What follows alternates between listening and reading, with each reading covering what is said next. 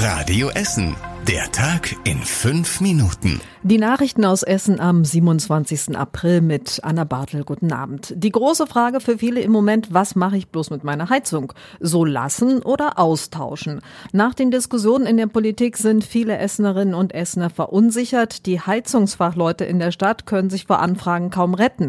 Auch sie können nicht alle Fragen beantworten, weil das die Politiker noch gar nicht geklärt haben, beklagt ein Heizungstechniker aus Kupferdreh wir als Fachhandwerker mittlerweile auch nicht mehr, woran wir uns halten sollen. Man weiß gar nicht mehr genau, was man auch denen sagen soll, weil, weil man selber schon unsicher ist. Die Leute haben auch wirtschaftlich das Geld einfach nicht da. Wir versuchen ja bestens den Kunden zu beraten. Nur am Ende weiß keiner genau, wo, wo in welche Richtung das gerade geht. Ne?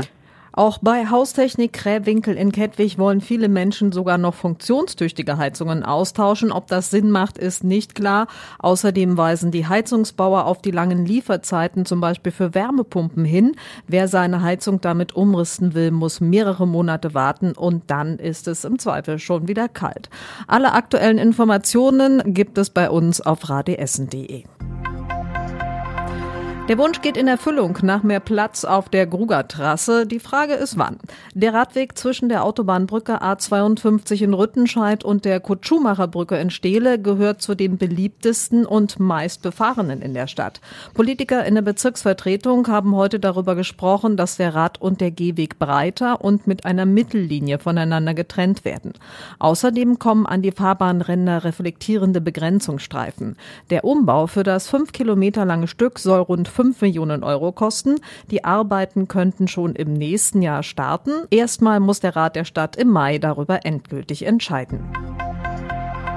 Seit heute können türkische Staatsbürgerinnen und Staatsbürger in der Grugerhalle das neue Parlament und ihren Präsidenten in der Türkei wählen.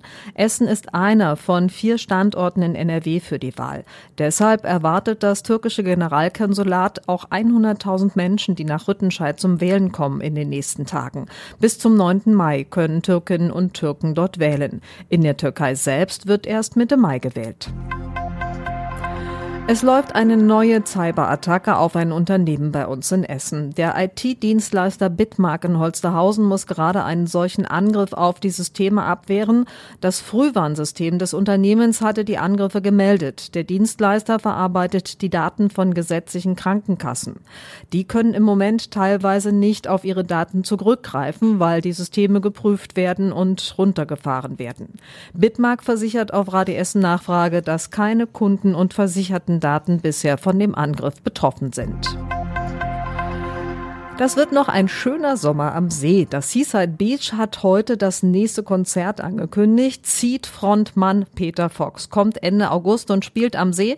Der Geschäftsführer vom Seaside Beach, Holger Walterscheid, freut sich, dass nach Apache 207 der nächste große Künstler nach Essen kommt. Ich meine, Peter Fox ist ja auch einer mit der bekanntesten deutschen Künstler und hat ja, ich glaube, 2008 letzte ja, eigene Album mhm. in dem Bereich gemacht. Sollte an sich auch keins mehr geben. Ich denke schon, dass die Leute Leute da heiß auf die Karten sein werden und dass ja, sich die Leute schnell Karten kaufen. Für das Open-Air-Konzert gibt es insgesamt 20.000 Tickets ab sofort. Sie kosten rund 70 Euro. Das Seaside Beach selber ist inzwischen startklar für die Saison. Der Sand ist gehakt, die Beachvolleyballplätze vorbereitet. Was noch fehlt, ist das richtige Wetter für einen entspannten Tag am See im Liegestuhl. Und das war überregional wichtig. So langsam setzen die Ermittler die Einzelteile der Angriffe in Duisburg seit Ostern zusammen. Die Messerattacke in einem Fitnessstudio und ein Angriff auf einen Partygast in der Duisburger Altstadt sind wohl alle vom gleichen Täter durchgeführt worden. Darauf weisen jetzt DNA-Spuren von beiden Taten hin, die die Polizei ausgewertet hat. Die Hintergründe für die Messerangriffe selber bleiben aber weiter unklar. Der Verdächtige sitze in Untersuchungshaft und schweige, sagt NRW-Innenminister Reul im Innenausschuss des Landtags. Und zum Schluss der Blick aufs Wetter. Also der richtig warme, sonnige Frühling kann sich immer noch nicht so richtig durchsetzen. Morgen wird es eher wieder regnerisch. Es ziehen viele Wolken durch und der böge Wind bringt dann milde Luft mit. Bis 17 Grad können es werden. Die Sonne schafft es dann aber nur selten durch die Wolken. Das waren die wichtigsten Meldungen bei uns aus Essen.